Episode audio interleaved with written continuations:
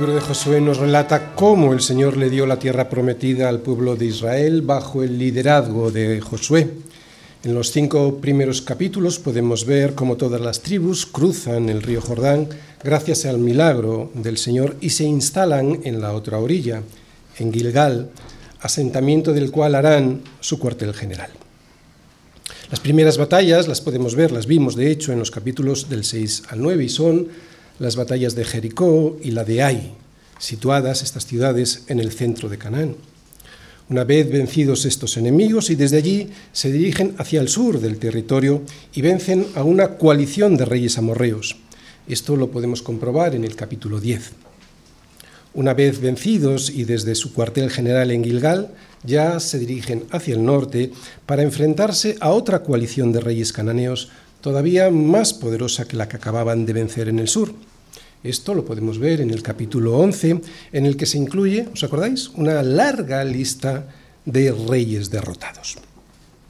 El Señor había estado con ellos durante todo el tiempo, luchando y venciendo como Él les había prometido. El pueblo de Israel era un pueblo mucho más pequeño que todos aquellos pueblos y con un equipamiento de guerra no solo insuficiente, sino prácticamente inexistente. Además, llevaban vagando 40 años por el desierto, sin prácticamente ninguna experiencia bélica. Y a pesar de esto, o mejor dicho, gracias a esto, el Señor estuvo con ellos y vencieron. Y digo gracias a esto porque el Señor siempre está con los débiles, con los humildes de espíritu. Porque lo insensato de Dios es más sabio que los hombres y lo débil de Dios es más fuerte que los hombres. Vemos en todo este capítulo, en todos estos capítulos, en el libro de Josué en realidad, que Dios estaba cumpliendo con las promesas dadas a Abraham, a Isaac y Jacob. El problema al pueblo de Israel les vino después, cuando se alejaron de Dios y se ensoberbecieron en su propia opinión. Todas estas batallas que hemos resumido aquí no fueron un paseo militar, duraron entre siete y ocho años. Este fue el tiempo en el que Josué se apodera de toda la tierra conforme a lo que Yahvé había dicho Moisés y la entregó a los israelitas por herencia conforme a su distribución según sus tribus, y la tierra descansó de la guerra. Después, desde el capítulo 14 hasta el 21, vemos el reparto de la tierra a cada una de las tribus.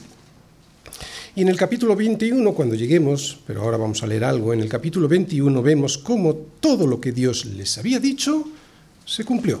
Vamos todos al capítulo 21, versículos del 43 al 45. Leemos.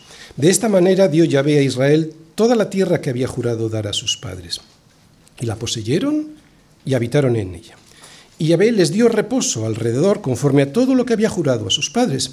Y ninguno de todos sus enemigos pudo hacerles frente porque Yahvé entregó en sus manos a todos sus enemigos. Yo subrayaría lo que viene ahora, porque este es el resumen de todo el libro. No faltó palabra de todas las buenas promesas que Yahvé había hecho a la casa de Israel. Todo se cumplió. Todo se cumplió. Aquí podemos ver la fidelidad de Dios con su pueblo. Lo mismo lo vuelve a repetir en el capítulo 23. Vamos todos al capítulo 23, versículos del 14 al 16. Dice así.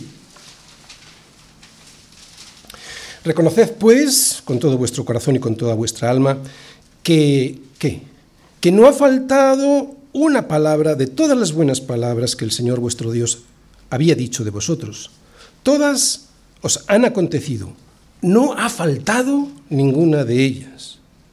Pero así como ha venido sobre vosotros toda palabra buena que el Señor vuestro Dios os había dicho, también traerá Yahvé sobre vosotros toda palabra mala, hasta destruiros de sobre la buena tierra que el Señor vuestro Dios os ha dado, sí, si traspasareis el pacto del Señor vuestro Dios que Él os ha mandado, yendo y honrando a dioses ajenos e inclinándoos a ellos.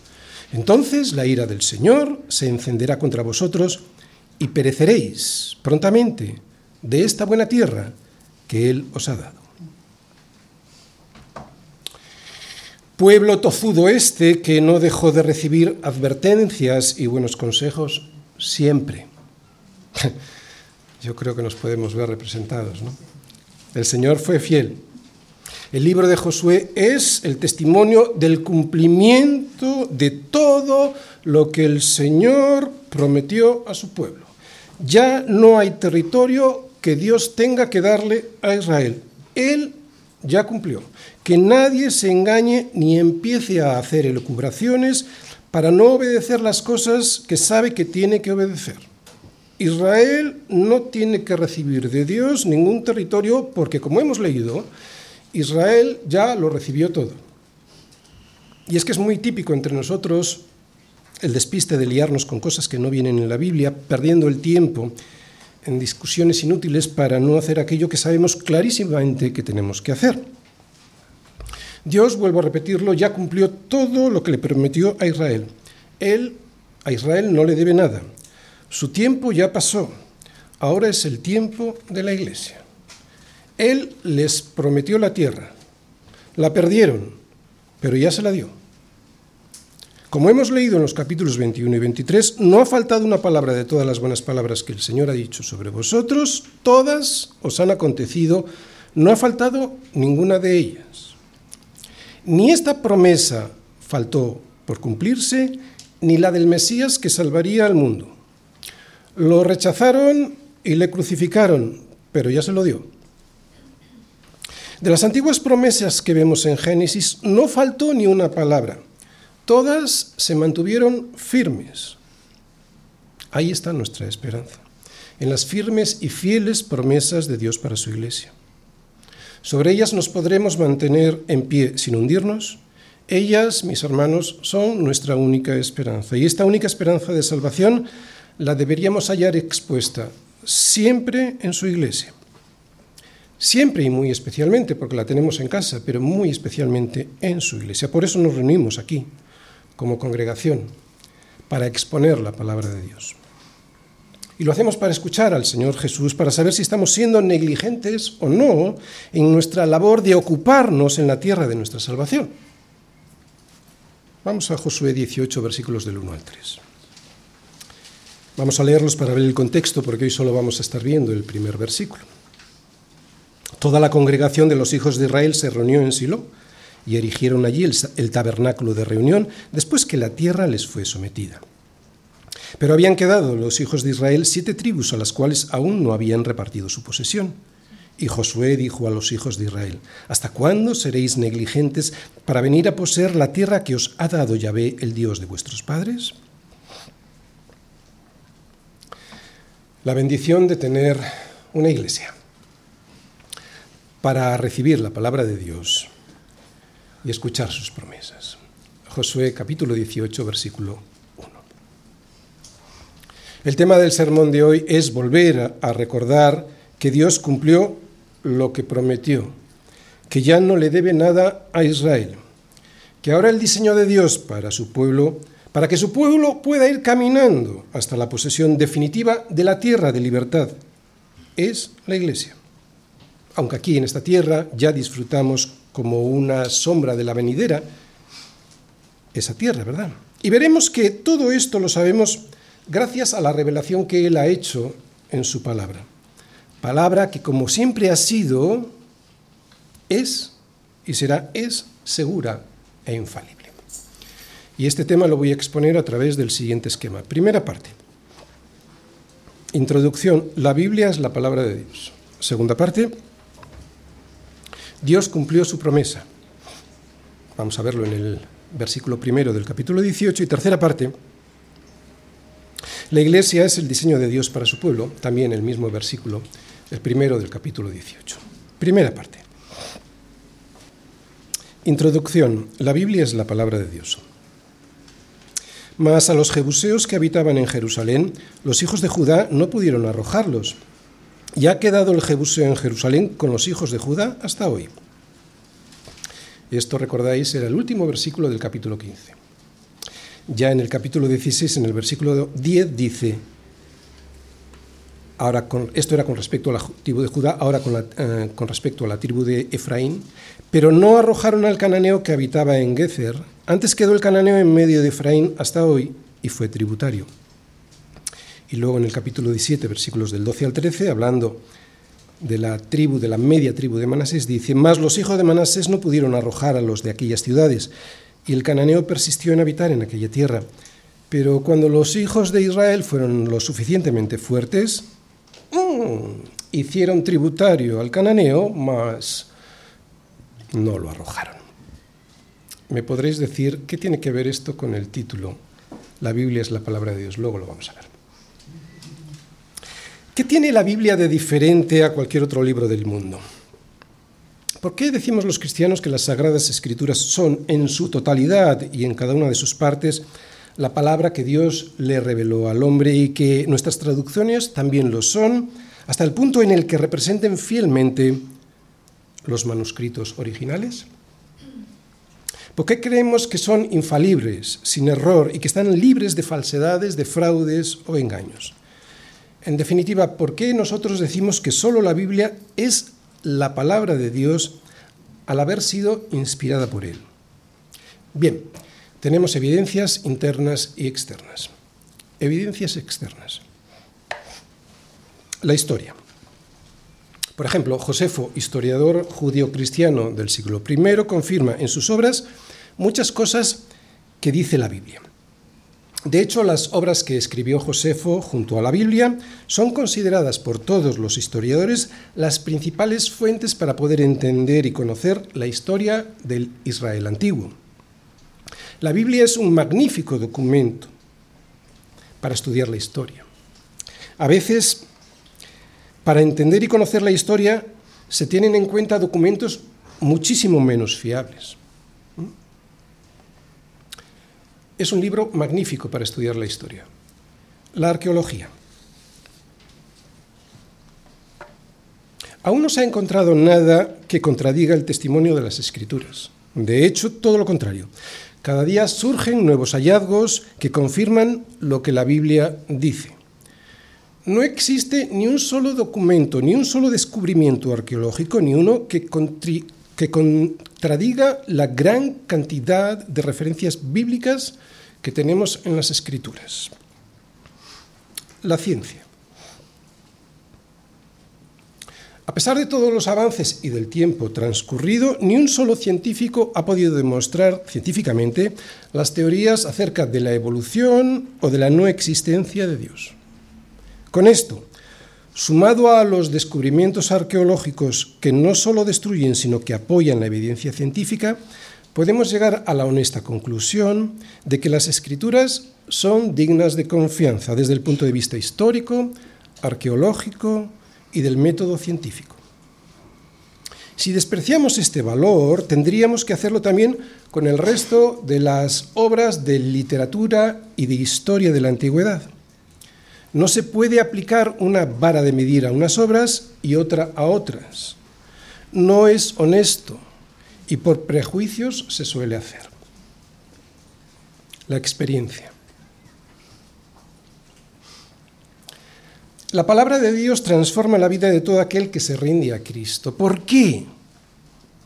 Porque es viva y eficaz y más cortante que toda espada de dos filos, y penetra, y vosotros lo sabéis, penetra hasta partir el alma y el espíritu, las coyunturas y los tuétanos, y discierne, ¿qué discierne? Los pensamientos y las intenciones del corazón, ¿a que sí? Claro, no hay ningún libro en el mundo que pueda hacer esto. Y esto lo sabemos muy bien los que conocemos, amamos y nos rendimos a las escrituras como la verdad revelada de Dios al hombre. El mundo puede ignorar el testimonio de millones y millones de vidas transformadas a lo largo de los siglos. Puede hacerlo y de hecho lo hace, pero es poco honesto. A través de los tiempos mucha gente ha intentado desprestigiar la Biblia y siempre ha sido inútil. Vez tras vez se ha demostrado que todos esos esfuerzos carecían de bases sólidas para rechazar la veracidad de las escrituras.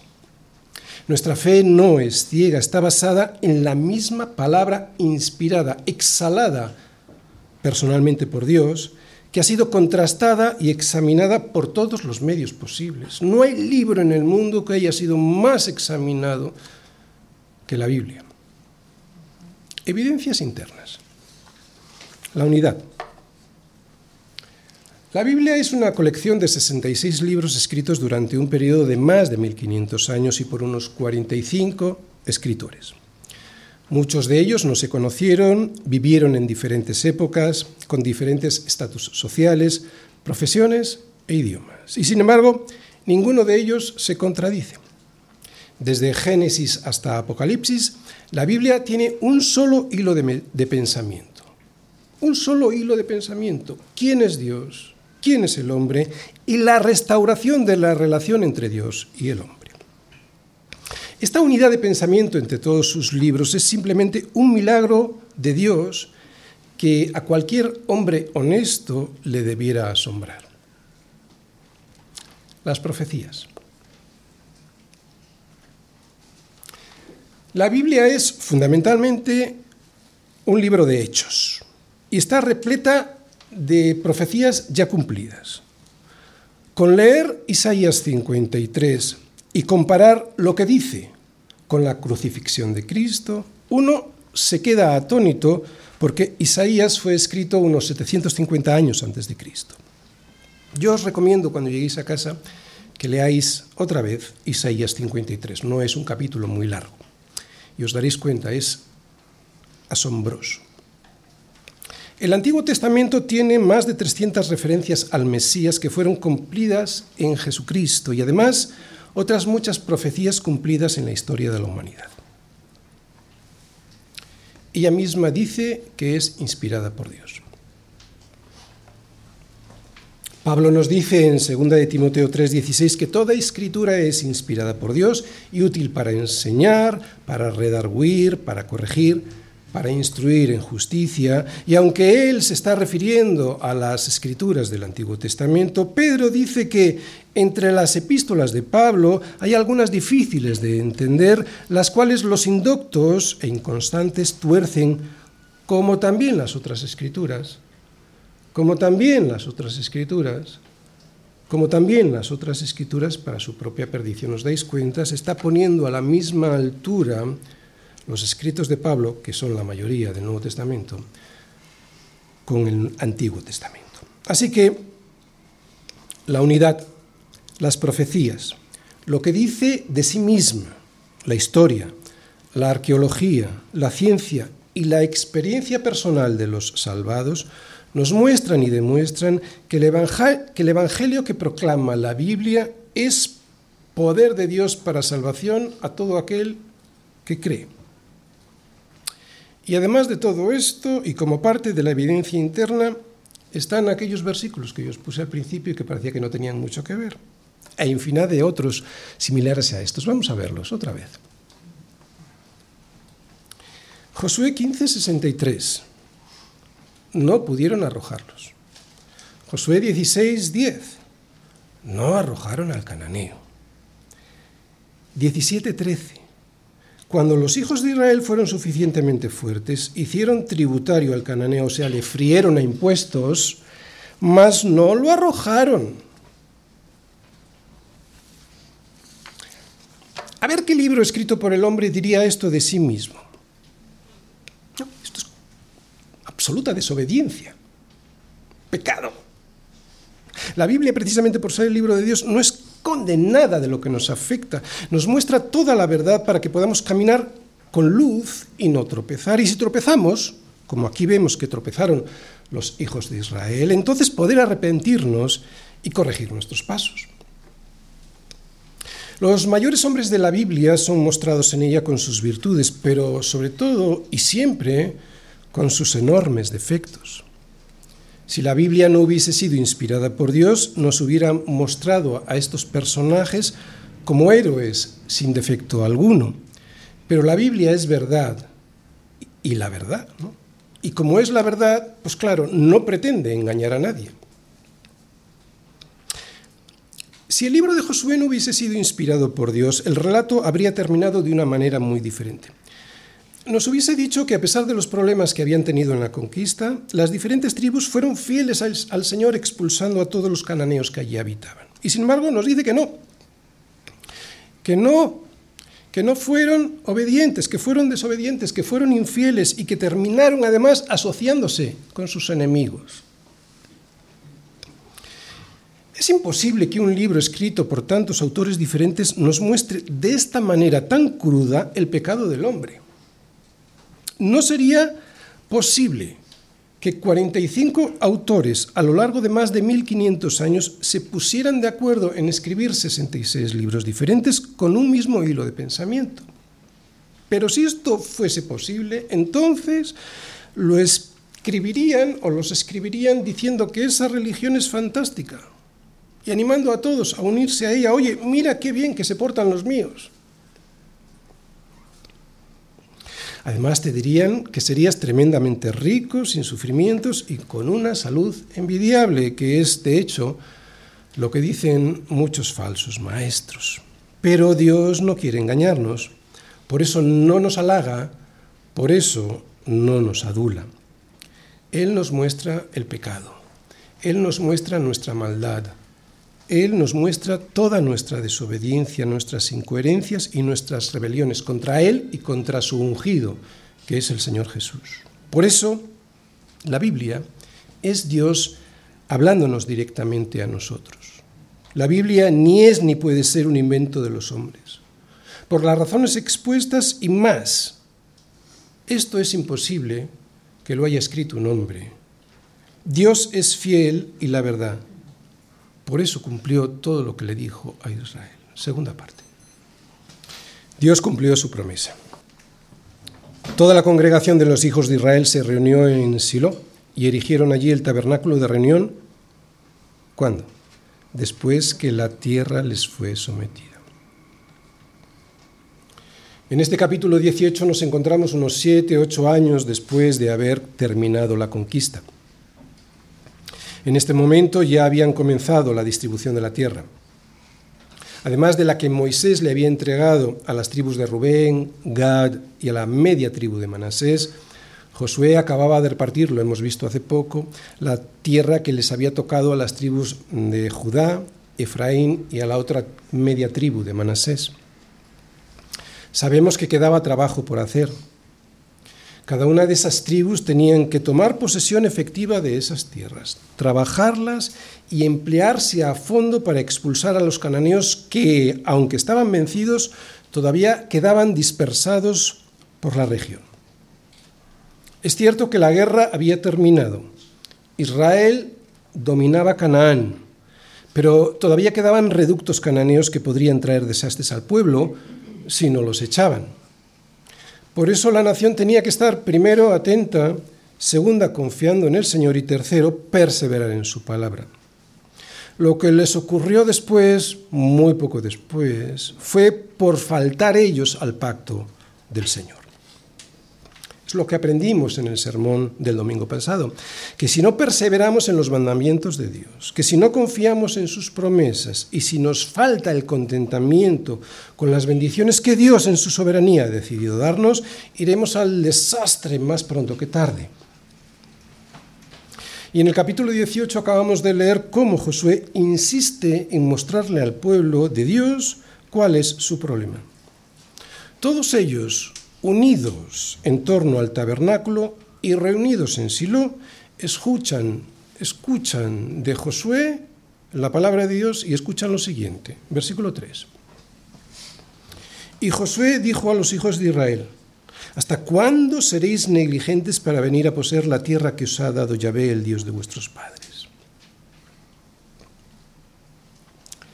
El encargo del Señor a Josué de repartir todas las tierras a las tribus de Israel, sabemos, porque lo hemos leído, todavía no se había completado. Solo tenían asignada su herencia Judá, Efraín y Manasés. Judá al sur disfrutaba de una gran cantidad de territorio y las dos tribus de José también tenían ya asignada una tierra de similares proporciones en el centro y norte del país. Quedaban aún siete tribus que no habían recibido su parte de la promesa, ya que las de Rubén, Gad y la otra media tribu de Manasés tenían su parte al otro lado del río Jordán, así se lo habían pedido a Moisés. Por su parte, sabemos todos que la tribu de Leví heredaría el sacerdocio, no bienes raíces. Era pues necesario completar la distribución, Pero, ¿qué hemos leído en este versículo 3? Hemos visto que el pueblo estaba remiso a ponerse a trabajar en la tierra entregada por Dios. Y solo trabajándola podrían disfrutarla de verdad. Parece que no querían esforzarse en dejar su vida nómada, anterior. Pero sobre esto, aunque ahora voy a adelantar algo, profundizaré el próximo domingo sobre esta este desistimiento, esta relajación en su, en su obligación de trabajar la tierra. Llevamos ya varios capítulos que nos muestran que Israel ya era la fuerza que dominaba todo Canaán. También en el versículo 1 de este capítulo 18 dice que se reunieron en Silo después que la tierra les fue sometida. Esto lo repite varias veces en varios capítulos. Y yo creo que esta insistencia tiene un propósito esta insistencia de que la tierra ya estaba sometida para el pueblo. Es cierto que el Señor les había dicho que iría echando de la tierra a esas naciones delante de ellos poco a poco, que no podrían acabar con ellas enseguida al quedar libre el territorio, porque entonces las fieras del campo ¿eh? aumentarían contra ellos y los destruirían. Pero hay algo en la reiteración del autor del libro de Josué, algo de que la tierra ya les había sido sometida, algo que nos advierte que había hay algo que no estaban haciendo bien los israelitas. Llevamos ya tiempo oyendo esto, ya la tierra está sometida, ya la tierra está sometida.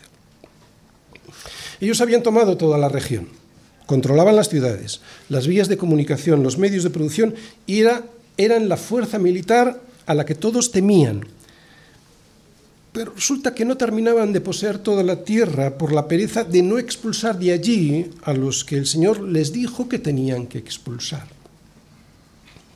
¿Recordáis? Porque al principio lo vimos, al principio todo el pueblo había hecho el esfuerzo de pasar y conquistar todo el territorio.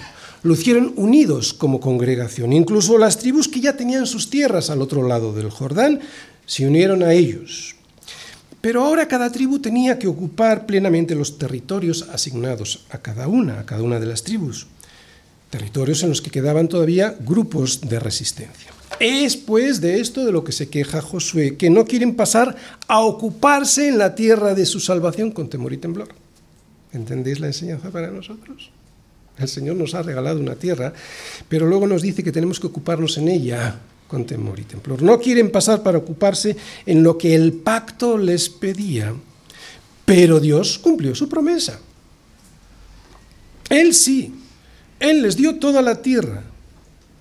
Como ya hemos dicho de las antiguas promesas que vemos en Génesis, no faltó ninguna palabra, todas ellas se mantuvieron firmes. Ahí tenemos nosotros también nuestra esperanza en las firmes promesas de Dios para su iglesia. Por eso, nos reunimos hoy todos unidos y juntos en Silo como congregación. Y lo hacemos para escuchar al Señor Jesús, para saber si estamos siendo negligentes o no en nuestra labor de ocuparnos en la tierra de nuestra salvación. Y el pueblo de Dios hoy ya no es Israel, es la iglesia.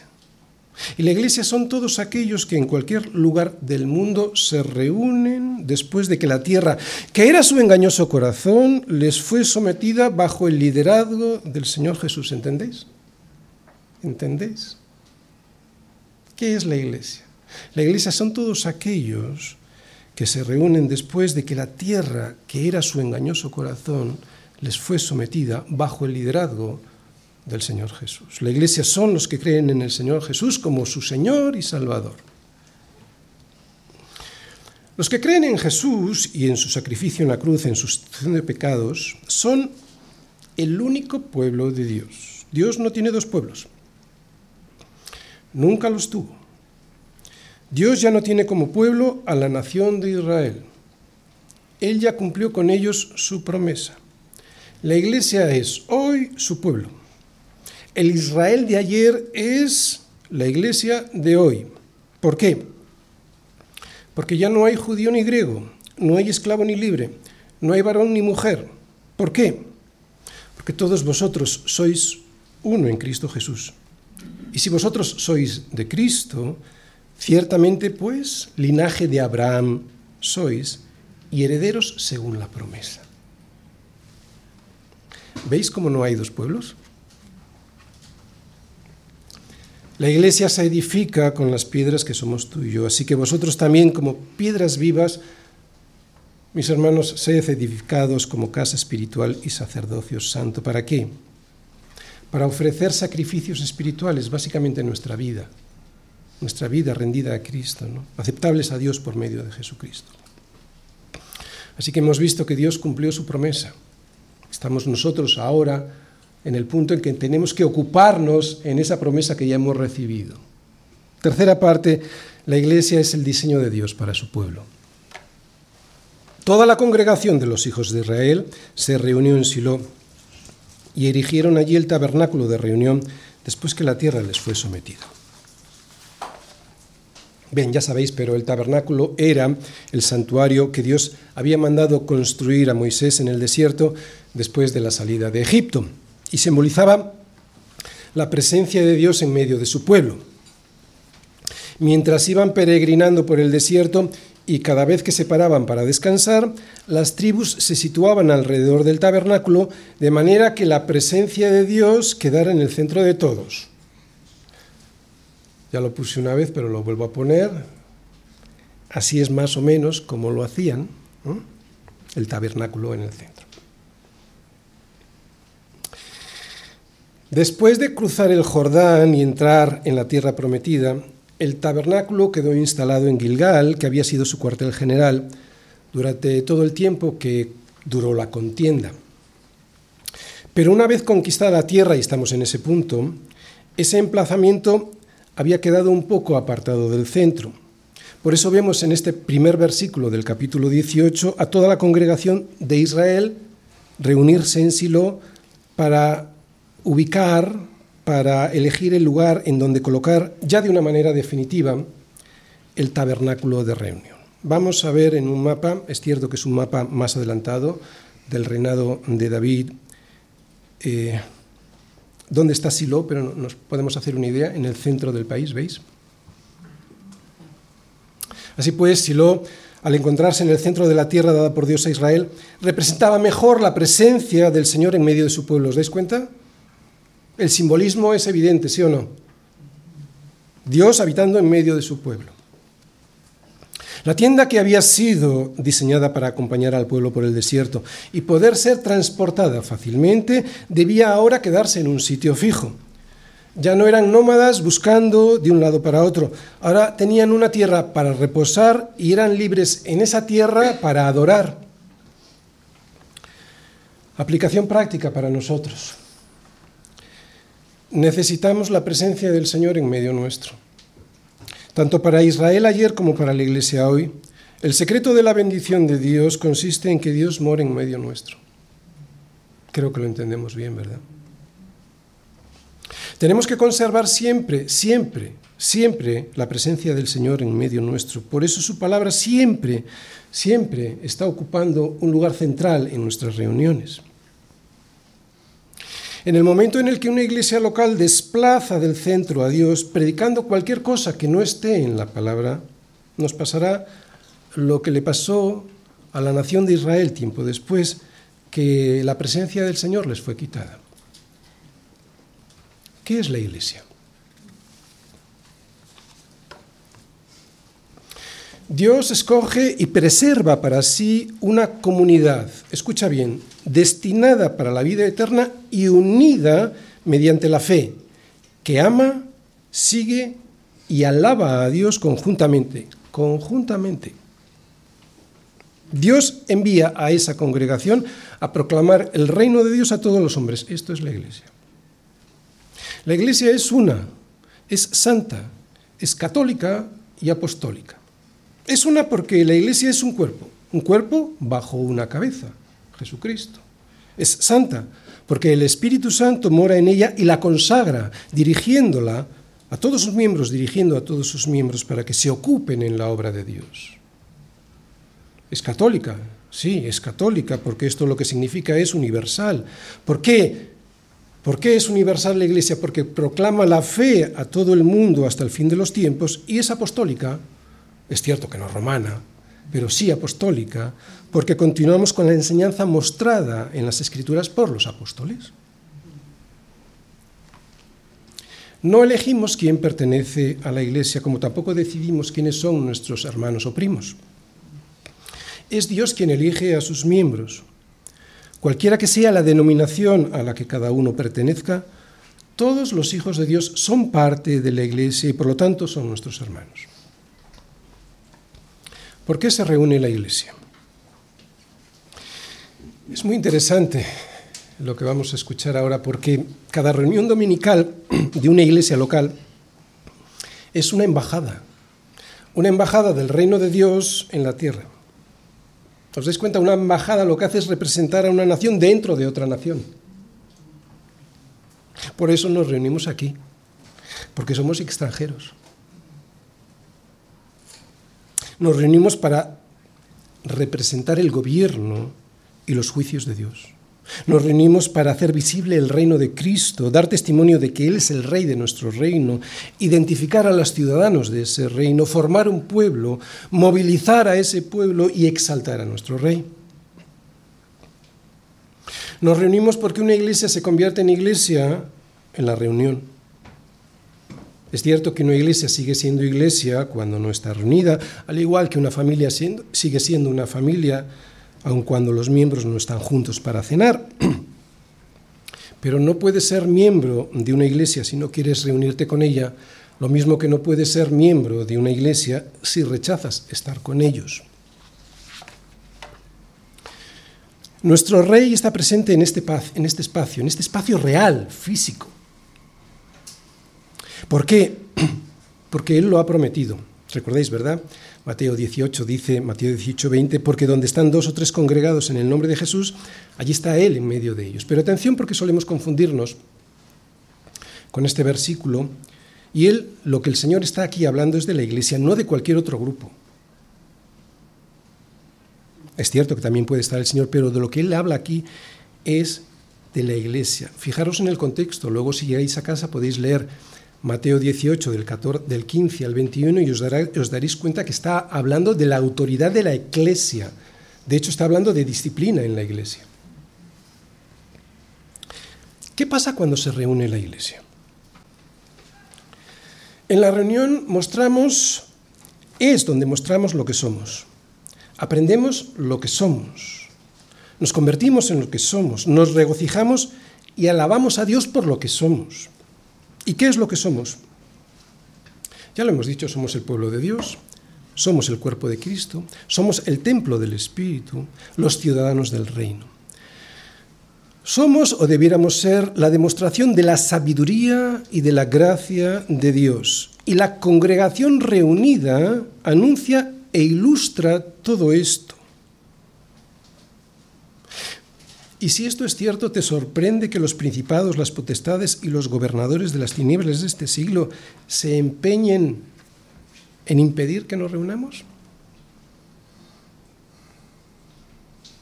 Siempre hay algún problema, siempre. O en la nación, o en la localidad, o por el ayuntamiento, o en nuestro corazón. Hay poder de Dios en las reuniones. ¿Por qué es importante la iglesia en este mundo? Mirad,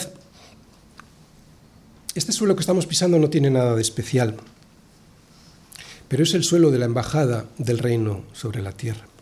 Es lo mismo que el suelo de cualquier otra embajada de un país extranjero. ¿Sabías que ninguna autoridad del reino de España puede traspasar la puerta de esta iglesia si yo no lo autorizo? Hasta la policía me tiene que pedir permiso si quiere entrar. En nuestro país los lugares, los locales, los lugares de culto son inviolables sin autorización eclesiástica. En nuestro caso es la autoridad de Cristo la que transforma este lugar. Es la autoridad de Cristo. Y yo creo que hasta ellos lo intuyen y lo respetan como lo hacen con cualquier embajada extranjera en España. No puedes entrar en una embajada sin el permiso del país que tiene esa embajada. Es un milagro, pero Él está aquí, Él está entre nosotros. Y si esto es así, ya sea que el gobierno de España lo reconozca o no, nosotros aquí tenemos a alguien muy especial entre nosotros. ¿Por qué? Porque Cristo está en medio de su pueblo cuando su palabra es expuesta. Pero atención, porque Cristo solo está en medio de su pueblo cuando Él, su palabra, es la autoridad. Otra vez el ejemplo de las embajadas. Cuando en España entras en la embajada de cualquier país, estás entrando en el suelo de ese país, no estás en España. ¿Por qué? Porque la autoridad del gobierno de ese país controla ese espacio. El espacio físico en sí no es lo importante, es la autoridad de ese país sobre ese espacio lo que transforma ese local, esa embajada, al dotarla de leyes y órdenes diferentes. Pues igualmente la autoridad de Dios dignifica este espacio que ocupa esta iglesia. Por eso es importante este espacio y debes venir a Él y estar en Él con el respeto que merece la autoridad que rige aquí. Dentro de un rato te marcharás a tu casa, pero llegará un día en el que todo el pueblo se reunirá en una gran multitud, la cual nadie podrá contar de todas naciones y tribus y pueblos y lenguas que estarán delante del trono y en la presencia del Cordero. Y esa reunión nunca terminará. Ya estaremos en nuestro país. Ya no necesitaremos reunirnos en embajadas. ¿Entendéis? Mientras tanto, necesitas venir a la embajada del reino de Dios para perseverar en la doctrina de los apóstoles, en la comunión unos con otros, en el partimiento del pan y en las oraciones. Por eso es importante la iglesia en este mundo. Es importante para hacer visible el reino de Cristo en este mundo extraño y extranjero. Y al hacerlo visible, poder proclamar las excelencias de Dios. Por eso una iglesia se convierte en iglesia al reunirse. Termino. La pérdida de Silo. Considerémonos unos a otros para estimularnos al amor y a las buenas obras, no dejando de congregarnos como algunos tienen por costumbre, sino exhortándonos y tanto más cuando veis que aquel día se acerca. La congregación de Israel se reunió en Silo con la intención santa de poner a Dios en el centro de su nuevo hogar. Y nosotros a veces lo dejamos en una esquina de la tierra que nos ha regalado. No lo hagas. No te pierdas la bendición de tener una iglesia en el centro de tu vida.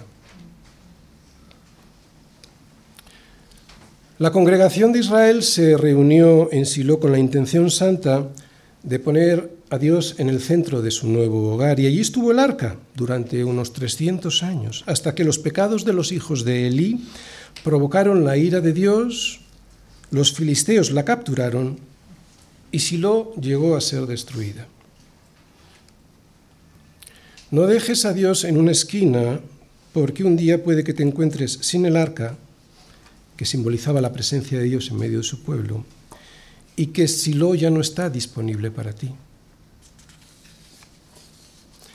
La congregación de Israel se reunió en Silo con la intención santa de poner a Dios en el centro de su nuevo hogar y nosotros a veces lo dejamos en una esquina de la tierra que Él nos ha regalado. No lo hagas. No te pierdas nunca la bendición de tener una iglesia en el centro de tu vida. Ten cuidado, porque aquel lugar, Silo, fue destruido por Dios como una advertencia al pueblo de Israel, como un monumento a la necedad de despreciar el regalo de tener un sitio en el centro de sus vidas en el que se podían reunir con libertad para adorar a Dios. Por eso Jeremías, años más tarde, les avisa que Dios puede repetir en el templo de Jerusalén el desastre de Silo, como así ocurrió. Jeremías 7:12. Andad ahora a mi lugar en Silo, donde hice morar mi nombre al principio, y ved lo que le hice por la maldad de mi pueblo Israel. Una advertencia de Jeremías a su pueblo mucho tiempo después sobre la ciudad de Jerusalén. Cuidado, no todos nosotros tenemos que tener también cuidado. Esto es una advertencia para nosotros porque puede llegar un día que el Señor nos diga lo mismo. Andad ahora a mi lugar en Silo, donde hice morar mi nombre al principio y ved lo que hice por la maldad de mi pueblo, Israel. Mi hermano, ven a este lugar sabiendo que es una misericordia de Dios tenerlo. Te escribo esto aunque tengo la, esperanza de ir pronto a verte para que si tardo sepas cómo debes conducirte en la casa de Dios. Sepas cómo debes conducirte en la casa de Dios, que es la iglesia del Dios viviente, columna y baluarte de la verdad. Esto le dice Pablo al joven Timoteo. Muchas personas profesan ser creyentes en el Señor Jesús y dicen que tienen una relación personal con Él sin tener al mismo tiempo una relación viva, santa y genuina con su cuerpo, que es la Iglesia. Y esto es sencillamente absurdo por imposible. Estar en Cristo es estar en la Iglesia, o sea, ser la Iglesia. Amar a Cristo es amar a su Iglesia, amar a su cuerpo, que es la Iglesia.